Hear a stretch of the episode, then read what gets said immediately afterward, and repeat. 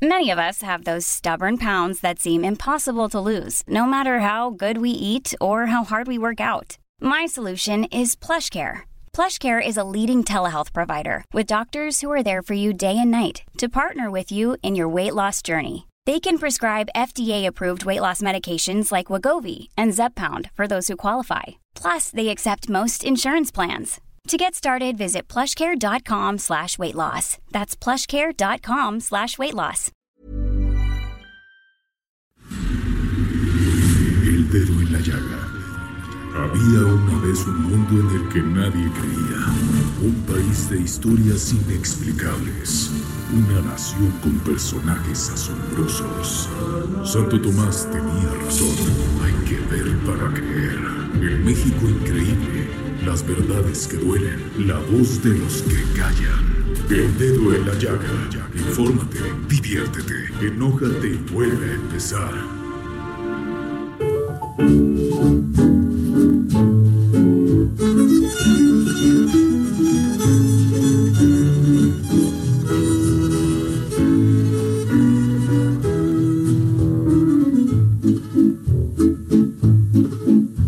Acuérdate De aquellas noches, María bonita, María del alma.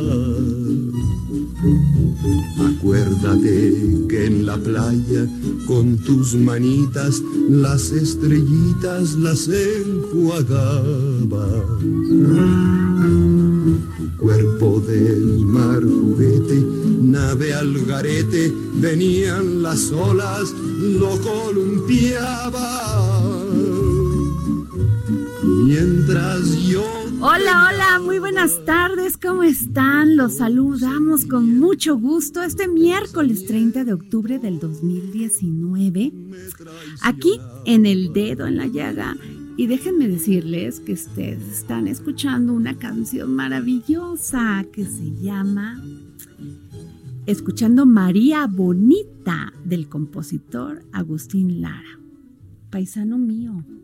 Paisano mío, Claudia, ¿cómo ves? Que fue esposo de María Félix y María Félix esposa de él. fue conocido como el flaco de oro y el músico poeta. Artistas como Pedro Infante, Plácido Domingo, Javier Solís interpretaron sus canciones.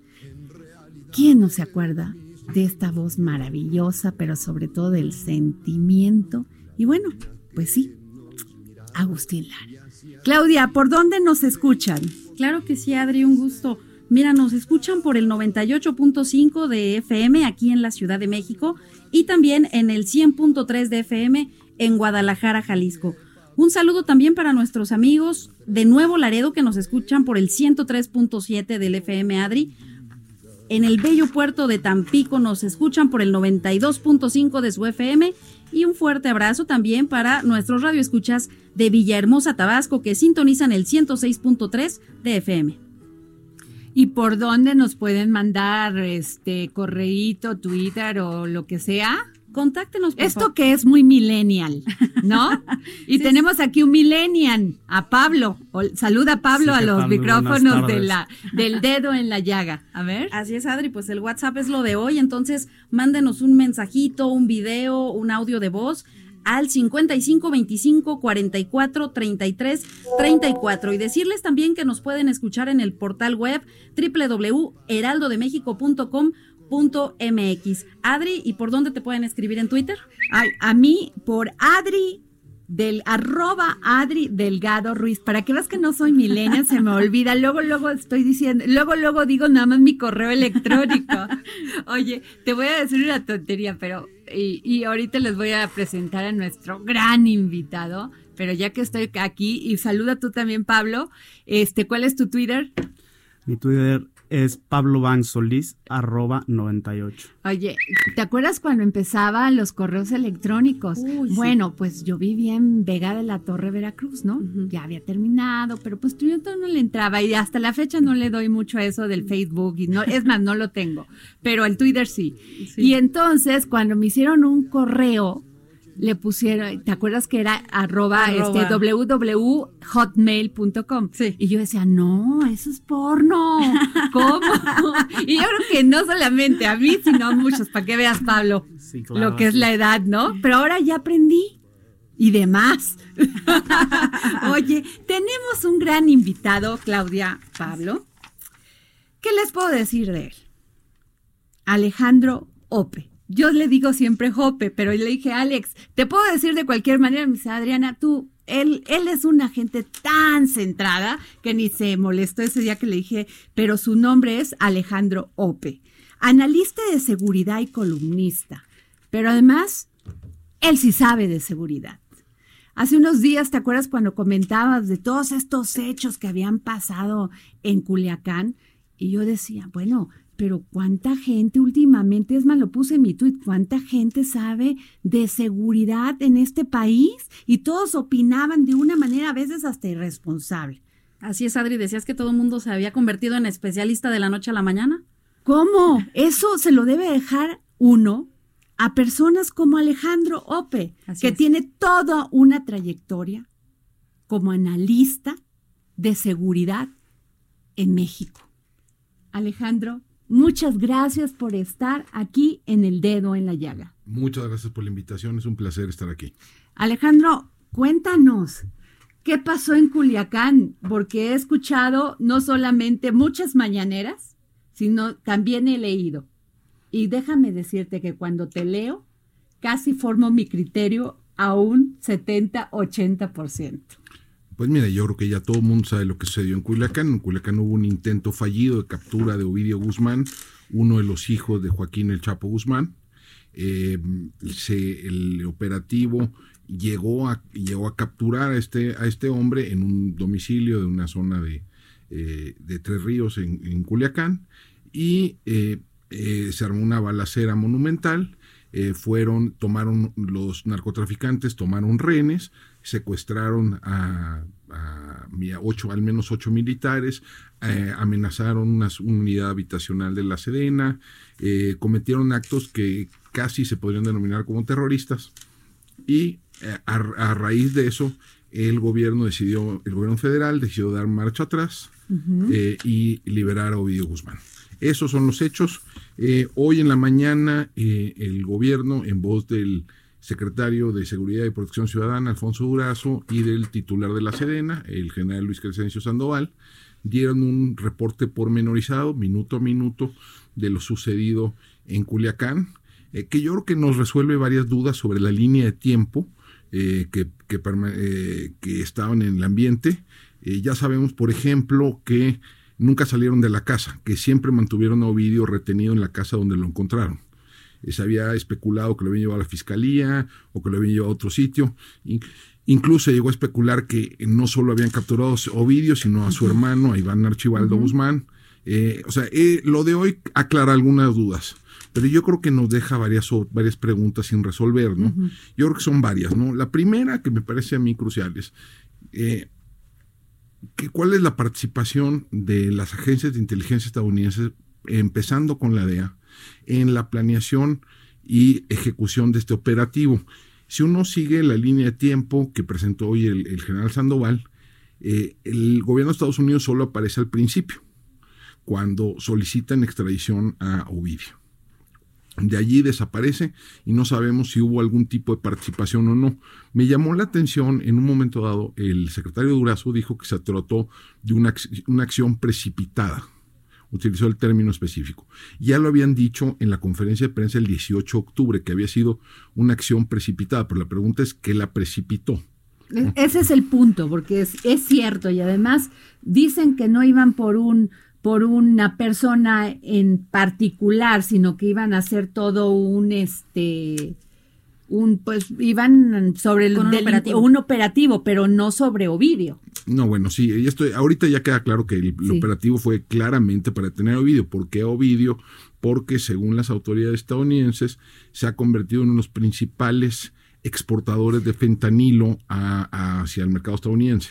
Em, y el fentanilo es un una droga sintética, un opioide sintético. Que entra por Colima y por todas esas Que viene en su mayoría de China y que es eh, a su vez eh, traficado hacia Estados Unidos, que es 50 veces más potente que la heroína y que eh, deja ganancias multimillonarias, ¿no? Y que en Estados Unidos es responsable de la muerte de 30 mil personas por sobredosis. Pero Alejandro, si iban a ir por Ovidio, entonces ¿por qué salió mal el operativo? Por múltiples razones que, bueno, eh, algunas que se explicaron hoy y otras que yo creo que quedan por, Porque me imagino que tú que eres experto en seguridad, un operativo así no se hace en tres horas, sino se planea con tiempo y más siendo estas dos personas, Archibaldo y Ovidio, pues los hijos de un de un narcotraficante tan poderoso como el Chapo Guzmán. Así es, según lo que se informó hoy, esto se venía planeando desde hacía cinco meses, ¿no? O sea, hubo eh, la orden, eh, la, eh, la orden de aprehensión llega a México formalmente en septiembre, ¿no? Para la, solicitud de extradición llega en septiembre, ¿no?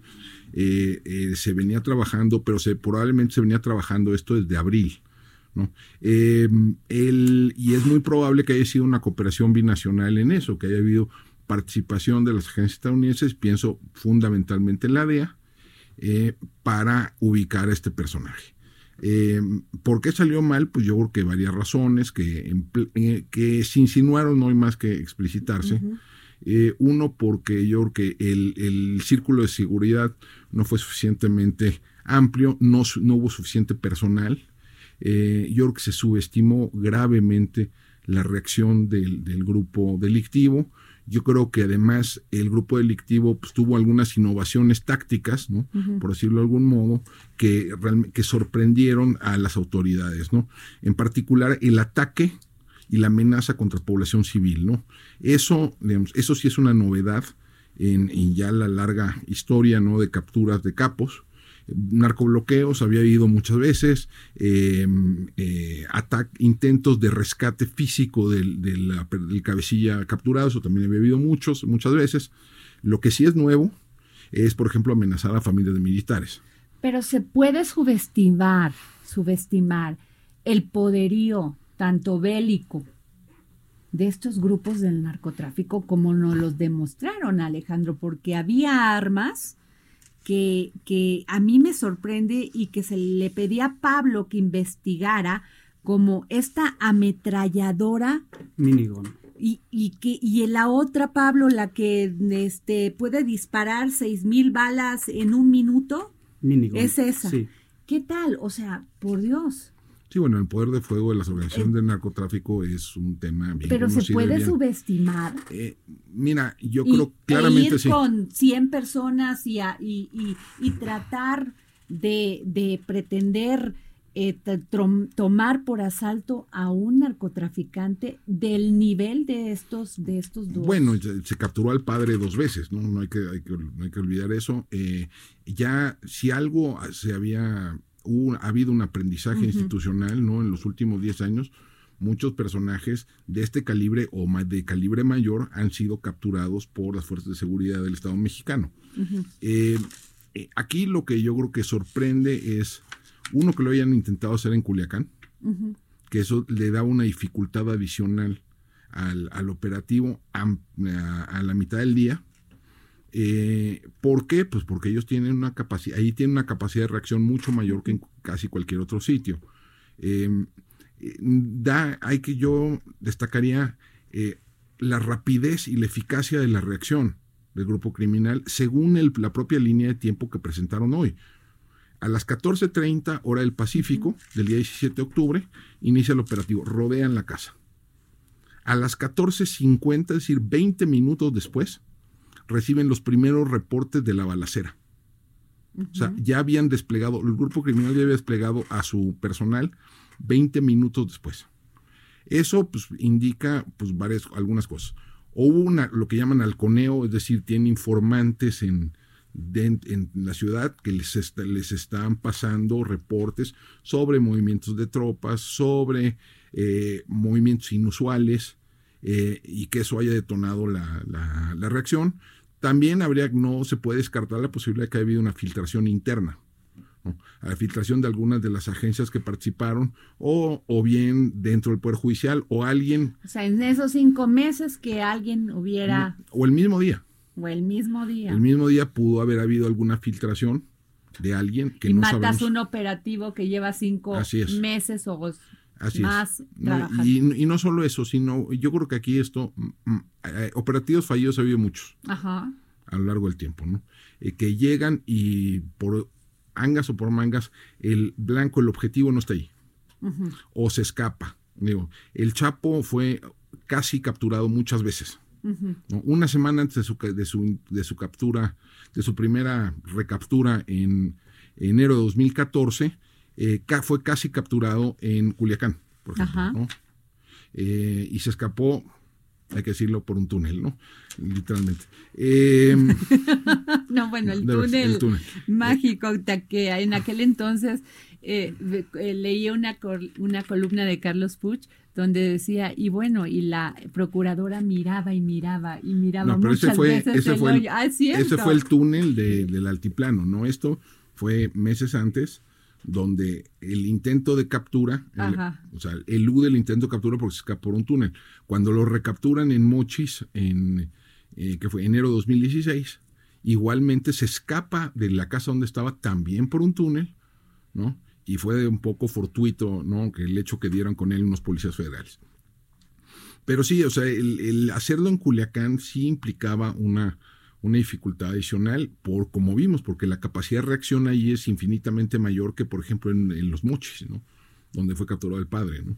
o en Mazatlán, donde fue capturado también el padre, o, o en, en algunos, en, en sitios eh, más rurales, donde pues, hubiera habido tal vez menos, hubiera estado eh, menos grave este, este dilema ético al cual se enfrentó el gobierno en la tarde, en el cual pues, tenían de rehén una ciudad de 800 mil habitantes, ¿no? Oye, y eso que, que platicabas y que, perdón, que comentabas sobre el tema, que fueron a una unidad de donde, habitacional donde pues están los hijos, las esposas de los militares. Eso sí es nuevo. Es, esa táctica de... eh, es un secuestro, se- básicamente a ver, secuestraron. déjame ponértelo así. A ver, lo que hicieron fue amenazar a civiles, amenazar a población civil para forzar la mano del gobierno, para obligar al gobierno a ceder en un, en un punto específico que era la liberación de Ovidio Guzmán. Esa es casi la definición de diccionario de terrorismo. Eso fue lo que hicieron. Digo, pues, digo, vamos a llamar las cosas por su nombre. ¿no? O sea, eh, incurrieron, qué grave, incurrieron, incurrieron en tácticas, literalmente en tácticas terroristas. Y aquí la pregunta es si esto no sienta un precedente para que otros grupos hagan lo mismo en un futuro, ¿no? Pero esto que me estás diciendo es muy grave, Alex. O sea, ya pensar que tenemos terrorismo en México me asusta. Pues digo, es que de nuevo, eh, digo, si tú ves la definición del Código Penal Federal de terrorismo, esto encuadra perfecto. ¿eh? Es decir, amenazar a la población, amenazar a terceros para forzar o, o- o generar terror para obligar al gobierno a hacer o dejar de hacer algo, pues eso es, pues eh, digo, es un, es una táctica terrorista. Básicamente, eso, eso, eso es lo que hicieron. Eso sí es, déjame ponerlo, eso sí es nuevo en cierto sentido, y eso sí eh, debe de ser un motivo de preocupación de las autoridades, porque de aquí en adelante, pues se sienta un, un precedente para que en caso de otro intento de, de- de detención de otro, de este mismo personaje o de otros, se repita, se replique de nuevo la táctica, ¿no? Oye, Alex, este, y en ese sentido, ¿qué tiene que cambiar de la estrategia de seguridad? Mira, yo creo que aquí habría que, yo creo que así falló la coordinación interinstitucional en varios niveles, ¿no? Eh, está la ya famosa orden de cateo, ¿no? Que nunca llegó. O sea, aquí falló. Y eso también me queda como muchas preguntas al aire. o sea, en la, eh, hasta donde se mencionó el día de hoy, se inicia el proceso, se, se va con el juez a la una de la tarde, a la una de la tarde, eh, para solicitar la orden de cateo. Tres horas después no había llegado. ¿no? Eh, yo creo que aquí uno de los problemas ha sido... ¿Y te lanzas a hacer un operativo así sin una orden de cateo? Pues lo que pasa ¿No muchas se supone que si la preparas cinco meses, la tendrías que amarrar sí, toda? pero yo creo que tenían el tienes también el temor a las filtraciones. Entonces muchas veces lo haces de último minuto para evitar, para evitar filtraciones. Eh, pero sí falló de nuevo algo que ha venido, que ha sido un tema recurrente, ¿no? Que es la fusión entre inteligencia, operaciones y judicialización. Eh, el, este, la, transformar información de inteligencia en evidencia que puede llevar ante un juez y que eventualmente puedes obtener una sentencia condenatoria, esa ha sido la inmensa dificultad de las diversas administraciones federales en este país. Acaba de sacar Mexicanos contra la Corrupción y la Impunidad un reporte muy interesante en el cual dice que de 233 eh, objetivos prioritarios detenidos en las administraciones Calderón y, Peña Nieto se obtuvo sentencia condenatoria en 13 y de esas 13 solo dos fueron por delincuencia organizada. Las otras fueron por posesión de armas, por posesión de drogas, etcétera, pero por delitos relativamente menores. Eh, entonces, sí hay un problema de fondo. Yo creo que aquí una de las, una de las lecciones es que hay que invertirle más a la, Procuración de Justicia, apostarle más a la Procuración de Justicia y eh, vincular más a la Fiscalía a este tipo de esfuerzos desde el inicio, ¿no? Eh, para que no vuelvan a suceder este tipo de gazapos, ¿no? De, llegar y no tener la orden de cateo y esperar a que disparen para entonces entrar que en eso precisamente fue la pregunta de un reportero en el día de hoy en la conferencia con el presidente Andrés Manuel López Obrador. ¿Qué pasó con la fiscalía? Pues la fiscalía ha hecho mutis en el foro, ¿no? Un poco en, este, en toda esta discusión. El eh, fiscal eh, general de la República, Alejandro Gertz, dijo en algún momento dado que esto se iba a iniciar una investigación. Eh, pues primero tenía que iniciar una investigación interna para saber por qué no la, la orden de esto no fue adecuadamente judicializado en los tiempos que se requerían, ¿no? porque en una de esas, déjame ponerte así, en, en, una de esas, imagínate que si lo capturan, te lo llevan, eh, los, en una de esas podrían haber alegado los abogados de, del Chapo, los abogados de Ovidio, que fue una detención ilegal porque fue, eh, digamos, fue, eh, fue, allanamiento de morada, entraron sin orden de cateo. entonces, digamos, sí es muy importante ir judicializando los casos desde el primer momento. no estoy muy seguro. Aquí yo creo que ese es uno de los, de los grandes fracasos de, esto. Y es una de las cosas que habría que revisar. segundo, la, coordinación digamos, operativa, yo creo que también habrían que revisarla. ¿Por qué excluyeron a la Marina, por ejemplo? ¿no? La que la Marina. eso finalmente el presidente dijo que se iba a retirar, ¿no? Que ya la infantería ya. Los infantes de Marina, ya, Marina ya no iban a participar. Pero, que van a estar en la costa y. acción. Pero ellos están, pues, eh, tienen amplios activos en, en Culiacán, en, en, Sinaloa, eh, conocen bien al cártel de Sinaloa han acumulado mucha información e inteligencia a lo largo de los años sobre el cártel de Sinaloa, eh, fueron los responsables de las dos eh, capturas del de, Chapo Guzmán, y si eso sí, pues, me parece increíble que los hayan excluido, ¿no? Perdón, tenemos un problema de, te vamos a cambiar rapidísimo el micrófono porque está haciendo ruidito. Perdón, Alex. Entonces, digamos, ese, ese es yo un segundo punto que habrían que revisar, que es la coordinación interinstitucional eh, cuando en, esta materia. ¿no? Eh, un tercer tema es yo creo que la comunicación de este asunto ha sido catastrófica. O sea, sí. O sea, eh, la primera... el gobierno alega, Alex, que mientras pasa todo este, este operativo y entienden la magnitud a lo que se enfrentaron y, y además lo reconocen, el fracaso de este mismo operativo, no se podía salir a los medios y decir con ligereza algo que no entendían ni ellos de la magnitud en la que fue. Eso lo dijo, lo dio, lo dijo claramente el secretario de Seguridad Pública. sí, pero digamos, eso no, no les obligaba a mentir a las ocho y media de la noche ese día, que fue lo que hicieron. Digo, hay que decir las cosas por su nombre.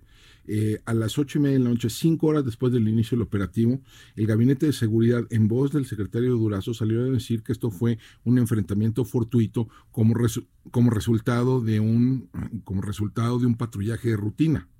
eso es lo que yo te estoy diciendo, porque si tú me dices que era un operativo planeado con seis meses y de repente pues que fracasó porque como que hay, me parece que ahí está Ovidio, ¿no? Pues ahí vamos a entrarle. Eso claramente pues no es cierto. Que no. Eso ya claramente quedó demostrado que no es cierto. Y luego también había rumores, bueno, eso ya se explicaron muchos de ellos, este, hasta el día de hoy, que este, pues de que la que la PFP, que entró la Policía Federal, perdón, que entró la Policía Federal, que ellos se dieron cuenta que como este, este era mío, este no era tuyo y yo voy a decir que yo fui el ganón. Pues básicamente eso. Bueno, digo, a ver, lo que la, comunicación ha sido, pues, digo, han, han, sido, digo, a cuentagotas hasta el día de hoy, ¿no? Eh, incluso en algún momento dado se dijo, dijo, lo dijo, lo dijo el propio secretario Durazo, que eh, Ovidio Guzmán no había sido formalmente detenido. Ah, entonces lo tuviste ilegalmente retenido. sería la conclusión. ¿no? Eh, no sé, hasta, hasta hoy la línea de tiempo no quedaba clara de cuándo su... Y aún el día de hoy surgen una multiplicidad de, preguntas. A ver, déjame decirte, darte algunas. decir, que, y una que me parece crucial, ¿qué supo, cuánto supo y cuándo supo el presidente de la República? Si tú ves la presentación de hoy, el presidente de la República no aparece sino hasta las 15.45 horas del 17 de octubre en eh, hora de Culiacán en el que le informan al presidente una hora después de que empezó la balacera. Entonces, aquí la pregunta, un el presidente él no estaba trasladándose, ¿no? No, todavía no. ¿Todavía eh, apenas iba a trasladar? Se traslada él a las 18.40 horas de la Ciudad de México, es decir, 5.40 horas de Culiacán. Ah, ok. Eh, pero durante esas, o sea, no se le informó al presidente en la reunión de gabinete que tuvieron ese día en la mañana ¿Nos permites ir a pausa, Alex? Y esto se está poniendo muy interesante. No nos dejen de escuchar y regresen con nosotros aquí en El Dedo en la Llaga.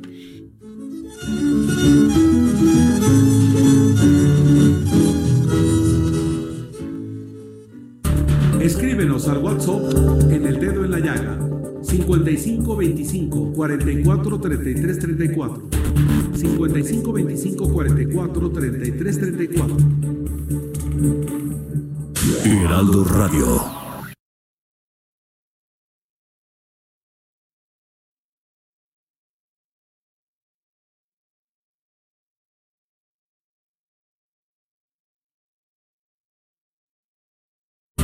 Escríbenos al WhatsApp en el dedo en la llaga 55 25 44 33 34 55 25 44 33 34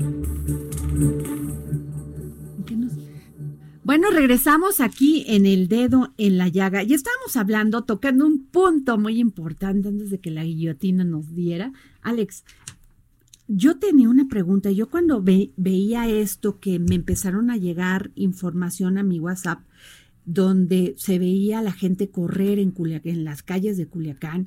Esto fue más o menos como a las 3.20 que empezaron los primeros WhatsApp. Pues esto ya tenía una hora por lo menos que había, se había suscitado esto de acuerdo a los informes. Y dos, ¿cómo dejaron que el presidente de la República, Andrés Manuel López Obrador, tomara un vuelo, un vuelo comercial? o sea, el hombre que toma las decisiones de este país. Digo, a mí me pareció así como que inmediatamente pues lo cuidas y sobre todo también a los, a los otros pasajeros. Digo, yo si ya estaban tomando decisiones, ya estaban tomando rehenes en una unidad habitacional y estaban por todo Culiacán con armas de uso del ejército y hasta más. Sí, mire, yo creo que hay que hacer una pregunta más, de más, hay que hacer un paso atrás. es, ¿Por qué el presidente decidió no cancelar su viaje? ¿no? Frente a, un, a, un, a una crisis de primera magnitud. ¿no? Eh, ¿Por qué eh, decidió trasladar la responsabilidad al colectivo, al, gabinete y no asumirla? Yo creo que esa es una pregunta que hay que, que, hay que hacerle. ¿Sabría el presidente de la magnitud que tenía esto? Porque había, habían existido hechos anteriores en Michoacán, en otros países, en otros, perdón, en otros estados, y que pues sí era un tiroteo así, eh, este, pero nunca de estas magnitudes. ¿Crees que tenía toda la información? Eso yo creo que es una pregunta muy buena para que, habría que habría que indagar. qué supo, cuándo supo, cuánto supo el presidente de la República eh, sobre la planeación del operativo, sobre la ejecución del operativo, o sea, le estuvieron informando, o sea, realmente no se le informa nada hasta una hora, más de una hora y hasta una hora y cuarto después de iniciado el operativo y más de una y una hora después de iniciada la balacera. O sea, suena, suena, si es, si es correcto, pues yo creo que habría que revisar, digamos, los flujos de información dentro, de, dentro del gobierno de la República. Eh, y sobre todo, qué tanto participa el presidente en las decisiones que se toman en la tarde de ese día. Yo creo que el periodo crucial sobre el cual todavía no tenemos mucha información es lo que pasa, digamos, entre el inicio del tiroteo y la decisión de liberar Ovidio, que son aproximadamente tres horas. ¿No? Eh, si tú ves la narración que da hoy el, secretario de la Defensa Nacional, eh, la, eh, la, salen de la casa, la narración sale de la casa donde tienen retenido Ovidio y empieza a narrar lo que sucede afuera, en Culiacán. los secuestros, los, las agresiones contra personal militar, los secuestros de soldados, los ataques contra la unidad habitacional, la fuga masiva en el penal eh, de Culiacán, etcétera, etcétera, etcétera. Lo que no, lo que no narran es cómo fue, cómo se dio la negociación, ¿no? Con, o sea, cómo se llega a, a, la decisión de liberar a Ovidio a cambio de la liberación del personal militar retenido y el fin de los ataques. O sea, hay una comunicación directa con gente del cártel de Sinaloa, con quién, ¿Quién, quién eh, realizó esa comunicación? ¿Por qué canal se dio esa comunicación? Es decir, y segundo, y por último, ¿qué los llevó a confiar en la palabra de, pues, de, estos, de estos criminales? ¿no? Porque si tú, de nuevo, tú ves el final de la línea de tiempo, la, o sea, la decisión de liberar a Ovidio se da, según se menciona, a las 18.49 hora del centro. La liberación de los soldados retenidos se la da a las 19.17, es decir, media hora después. O sea, ¿qué los, o sea, ¿por qué no hubo un inter, o sea, eh, primer punto, ¿la liberación de Ovidio sea justo en ese momento o se da media hora después? ¿En qué punto específico se da, se da, ese hecho? Eso yo creo que todavía hay, algunas, algunas dudas sobre ese, sobre ese punto específico. Eh, y si, si, si, precede a la liberación del personal militar, ¿qué los llevó a confiar en la palabra pues, de, estos delincuentes? ¿Cómo sabían que no los iban a ejecutar de cualquier modo? ¿No? ¿Cómo sabían que en efecto iban a frenar la, la, agresión una vez liberado a Ovidio? O sea, ¿qué, ¿en qué términos se da esa... O sea, si hubo una negociación, negociación, no sé si fue explícita o fue implícita, o hubo comunicación por canales, digamos, eh, eh, por diversos canales para llegar a, la gente del, del, cártel de Sinaloa y no sabemos todavía pues cuáles fueron los términos de, esa, de, esa, negociación y quién toma al final del día, la, quién tenía la autoridad al final del día para decir va. que esas son las preguntas que quedaron totalmente al aire. O sea, a ver, está un video, si no los mostraron, el video ahí está, donde sale este personaje y este Ovidio, ¿no? Guzmán. Y, y ya después ya no sabemos ni, ni para dónde agarró, si para la izquierda o para la derecha, ¿verdad? Y yo creo que ahí hay un punto bien importante, ¿no? A ver, el presidente se sube al avión para volar a Oaxaca eh, y el, el, avión despega, según se dice, a las 18.40. En la línea de tiempo, según se dice, la liberación, bueno, o la decisión de liberar a Ovidio es a las 18.49, es decir, nueve minutos después. Es decir, el presidente antes de subirse instruye a su gabinete a tomar esa decisión o simplemente lo ponen ante un hecho consumado al aterrizar en Oaxaca. Digo, no lo sé, pero yo creo que es una pregunta que hay que hacer porque al final del día esto nos lleva a lo que yo creo que es la, pregunta de fondo, ¿no? ¿Quién es el responsable? Aquí, digamos, sí hay un error que se reconoce, pero, digamos, pero no se asignan responsabilidades específicas. Sí, para... Todos es, si tú ves, se utiliza básicamente la forma impersonal, ¿no? Se decidió, se informó, Eh, ¿Quién decidió? ¿Quién informó? ¿Quién estuvo al mando? Y, eso yo creo que es una pregunta de, primerísima magnitud. Oye, Alejandro, y bueno, definitivamente el presidente ya no puede andar en estas circunstancias. Y lo queremos todos los mexicanos. Queremos que un presidente esté sano y salvo y que tome las decisiones y que no lo suban a un avión de pasajeros peligrando él y la tripulación. Yo creo que el presidente ya debe de, tener un avión, si no, no tan lujoso, no le gusta tan lujoso, sí lo tenemos que cuidar. Bueno, habría, eso es, es un tema que habrá que revisar cuál es, que esto qué implica para la seguridad personal y la seguridad personal y la integridad del, presidente. Pero tú qué piensas? Pues yo, yo creo que sí el, presidente debería reforzar su seguridad, ¿no? Ah, eh, en, en, varios niveles, ¿no? O sea, no solo en esto. Yo creo que dado, dado lo acontecido, y dado el precedente que sienta, sí habría que sentarse a revisar con seriedad cuál es el, cuáles son las medidas de seguridad que se necesitan para garantizar para garantizar la integridad del, presidente y, y, al final del día la integridad del Estado, ¿no? Que es lo que estamos discutiendo. Y Alex, ¿qué, qué viene?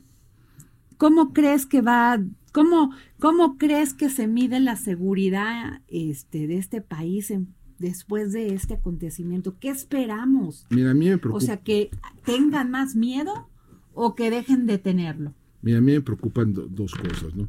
Eh, uno, que eh, esto eh, mande el mensaje de que se puede doblar al Estado.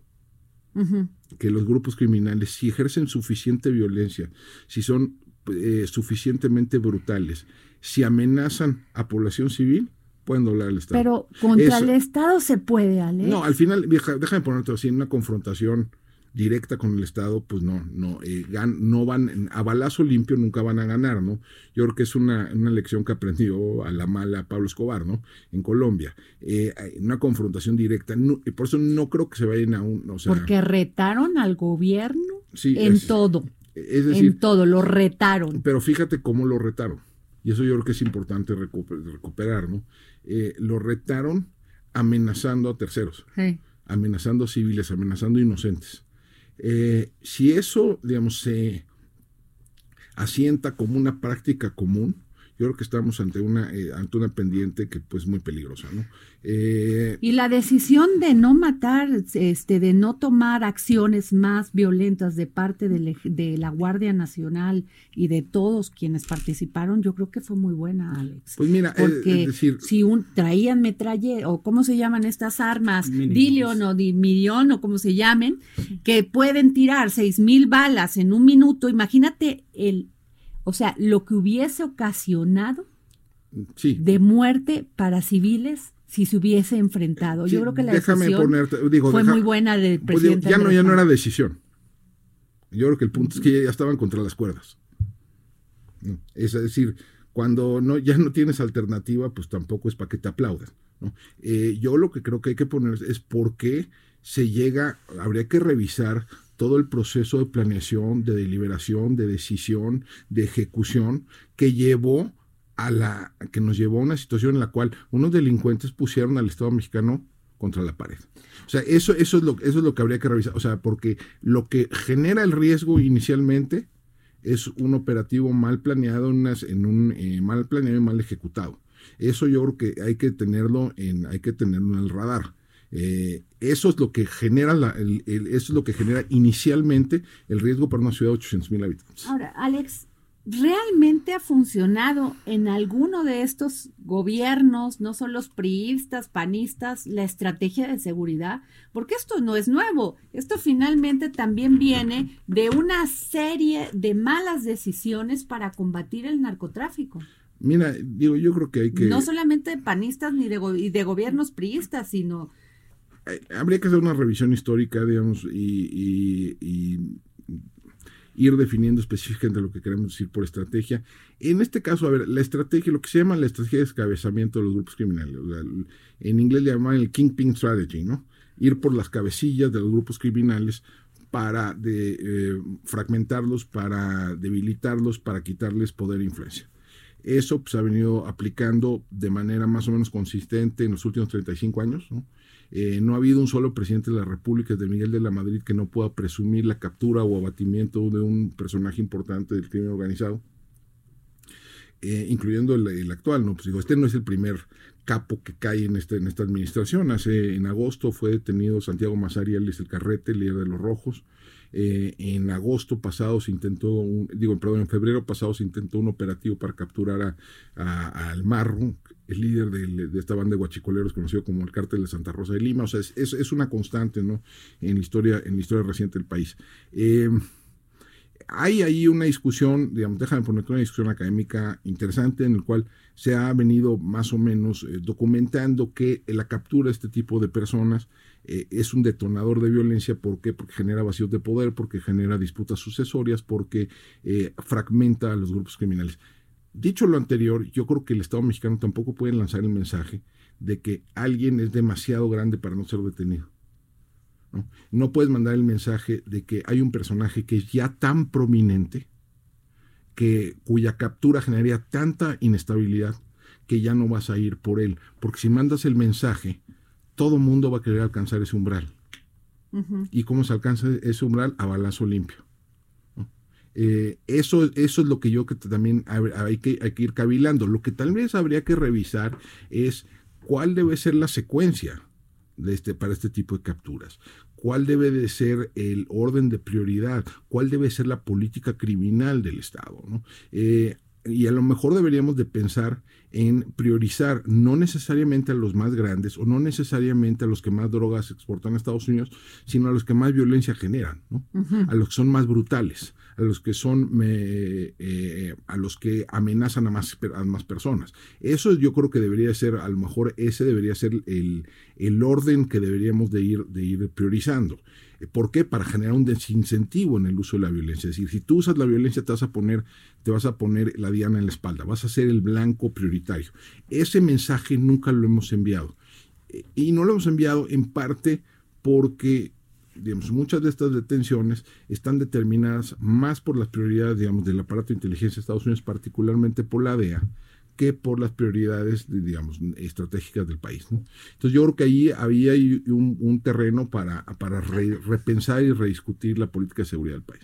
Pero el presidente dice que va más bala, bala contra bala, pues eso no sirve, que genera más violencia. Bueno, yo creo que eso a lo mejor lo debieron de haber pensado antes de lanzar el operativo para capturar a Ovidio Guzmán, ¿no? Hoy el, secretario de Durazo dijo que eh, la guerra, que habían abandonado la idea conservadora de, guerra, de la guerra contra el narco, pues considerando que hace dos semanas lanzaron un operativo en Culiacán para detener al hijo del Chapo Guzmán por presunto, eh, a instancias de la DEA, a instancias del gobierno de Estados Unidos, por presuntamente traficar drogas hacia Estados Unidos, no se me ocurre nada más guerra contra el narco que eso. O sea, eso parece guion de serie de Netflix. Déjame ponerlo así. No, pero aquí superamos cualquier, cualquier serie de Netflix. Entonces, digamos, eh, la, realidad es esta.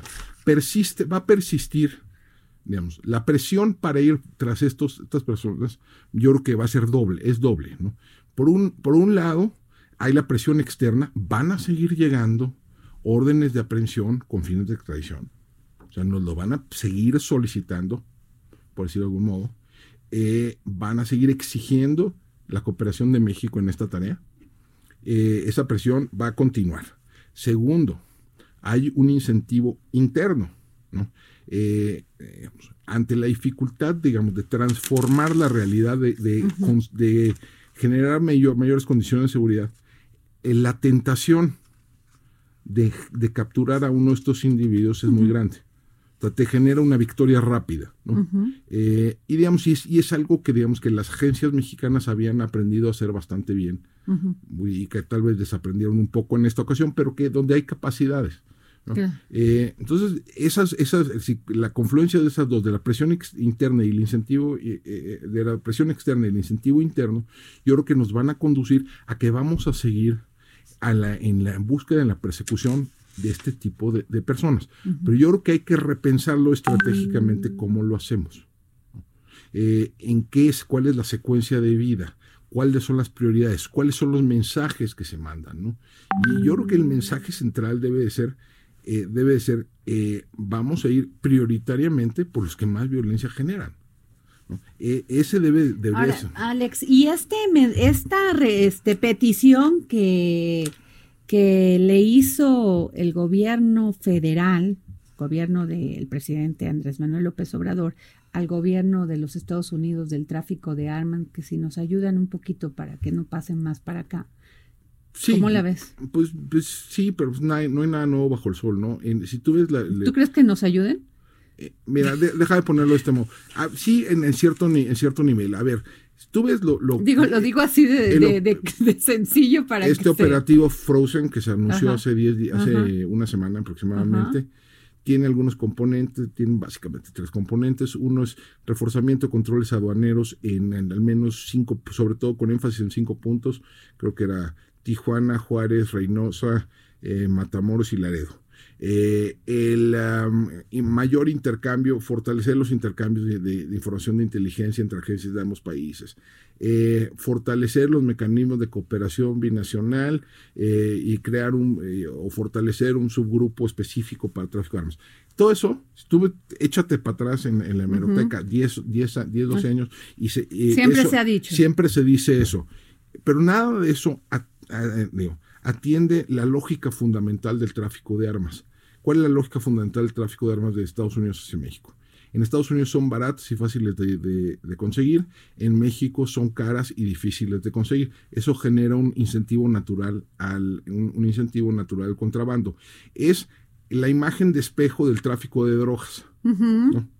Claro. Eh, eh, aquí son baratas, allá son caras, entonces eh, se contrabandea de un lado para el otro. Y además aquí hay un problema de fondo. Vamos a suponer que es bien exitoso este, este programa y logran reforzar muchísimo las aduanas y se vuelve, encarece mucho las armas. Eso se, eh, tiene como impacto un encarecimiento de las armas del lado mexicano. Pues digo, eh, vamos a suponer que es cierto. Lo único, lo que hace eso en lo inmediato es aumentar el incentivo para los contrabandistas. Sí. No, y, además otra cosa, que hay un, punto que yo creo que es bien importante. La demanda de armas en México es muy inelástica, es muy poco sensible al precio. Déjame ponerlo así. Una K-47 en, en, Arizona se puede conseguir por 300 dólares. Pone tú que puesto en México cuesta el doble o el triple. Es decir, todas las armas que, se, que vimos en, en, en Culiacán probablemente no costaron más de 200 mil dólares. Eh, eso, Qué barbaridad. Eso más o menos equivale. Qué barbaridad. Eso más o menos con, con unos 10 kilos de heroína que se exportan a Estados Unidos ya la pagaron. Entonces, aún si se las triplicamos, es muralla. O sea, que estamos hablando que tienen un equipo bélico que no nos podemos ni imaginar. Pues sí, déjame ponerte así. según el, hay un hay un reporte que sale todos los años se llama el Small Arms Survey, Em, sobre la posesión de, armas eh, de, armas livianas. Eh, según ese reporte, habría en México en 2017, si mal no recuerdo, casi 14 millones de armas eh, ilegales en manos de civiles. Wow. y déjame, bueno, en Culiacán vimos 300, pues, O sea, y hay más o menos, la estimación es que habría unas 14 millones armas. Entonces, aun si mañana, de mi, por milagro, por milagro, se frenara el flujo de, armas de, Estados Unidos hacia México, yo creo que hay suficientes inventarios en México para, para mantener los mercados criminales funcionando durante un buen rato sin importación alguna. Entonces, lo que habríamos que pensar es cómo atender esto desde la oferta de armas pues yo creo que no es a lo mejor la mejor ruta, a lo mejor deberíamos de pensar en atenderlo desde la demanda, no es decir, no desde la disponibilidad de armas, sino desde la disposición de los criminales para usarlas. Es decir, ¿por qué la gente, por qué la gente usa armas pues, de, para matar eh, de, armas bélicas? Porque matar es baratísimo en México. O sea, la impunidad es casi universal. Entonces, yo creo que lo que deberíamos de empezar a pensar es cómo combatimos la impunidad, particularmente en el caso del homicidio en México, que es, que es eh, realmente algo, algo que debería avergonzarnos a todos. que resolvemos el mejor de los casos como uno de cada diez homicidios. Sí, ahorita eh, hicimos una entrevista a las madres de dos mujeres que una, este, la hija de Norma que murió hace 19 años violada tumultuariamente y todavía no encuentran a los a los asesinos, ¿no? Y a los que hicieron esto. Y a la mamá de Leslie, que el novio la ahorcó con un cordón y la amarró a un este a una cabina telefónica. Y, le, y pasó un via crucis como de tres años para dar con el asesino que ella decía es el novio. No le hacían caso y decían es un feminicidio, pues tampoco le hacían caso. Esto que tú hablas, que es esta, esto que nos corroe en este país, que es la impunidad. Así es, mira, y hay de impunidad a impunidad. O sea, la impunidad en ningún lugar del mundo es cero. Eso no sucede. déjame ponerte así, en, Estados Unidos 50-60% de los homicidios, de, perdón, no de los homicidios, de los delitos ni siquiera se reporta. O sea, el, en Canadá como 70% de los delitos no se reportan. Entonces, la impunidad nunca es cero en ningún lugar. Me queda claro, no hay país perfecto. No, y además, eh, de repente es demasiado caro.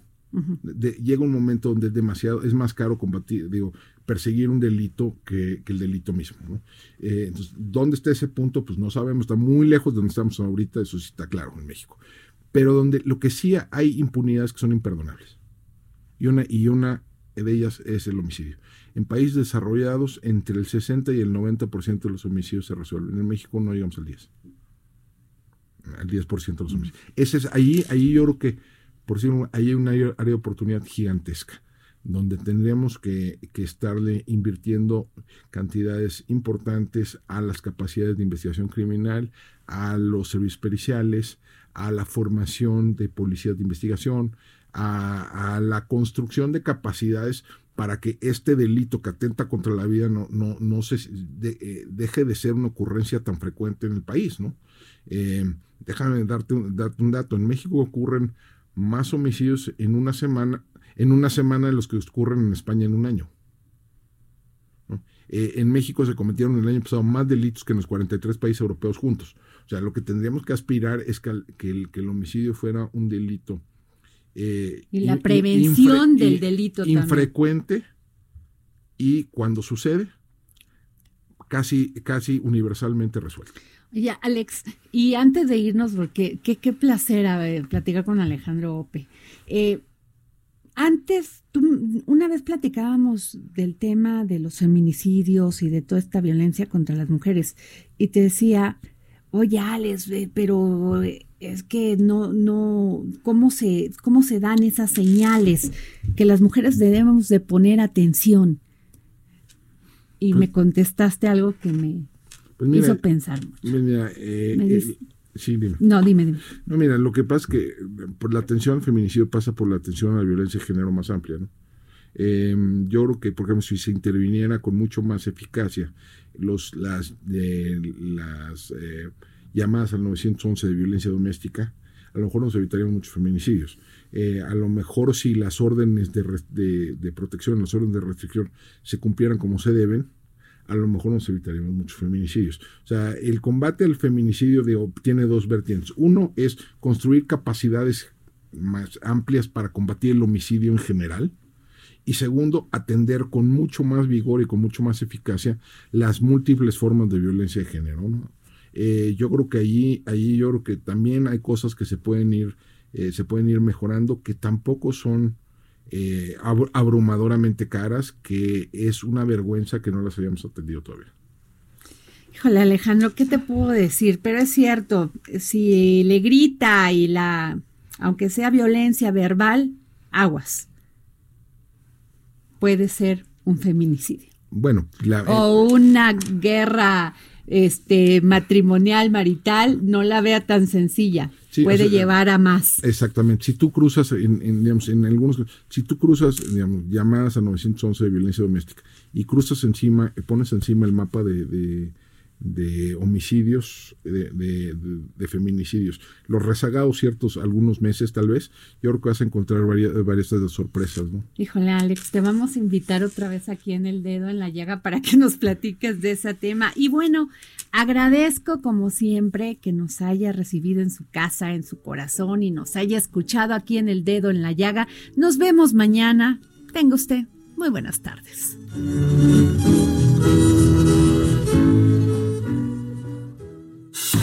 Esto fue El Dedo en la con Adriana Delgado. Escucha la H, Heraldo Radio. Even when we're on a budget, we still deserve nice things. Quince is a place to scoop up stunning high-end goods for 50 to 80% less than similar brands. They have buttery soft cashmere sweaters starting at $50, luxurious Italian leather bags, and so much more. Plus, Quince only works with factories that use safe, ethical, and responsible manufacturing. Get the high-end goods you'll love without the high price tag with Quince. Go to quince.com/style for free shipping and 365-day returns.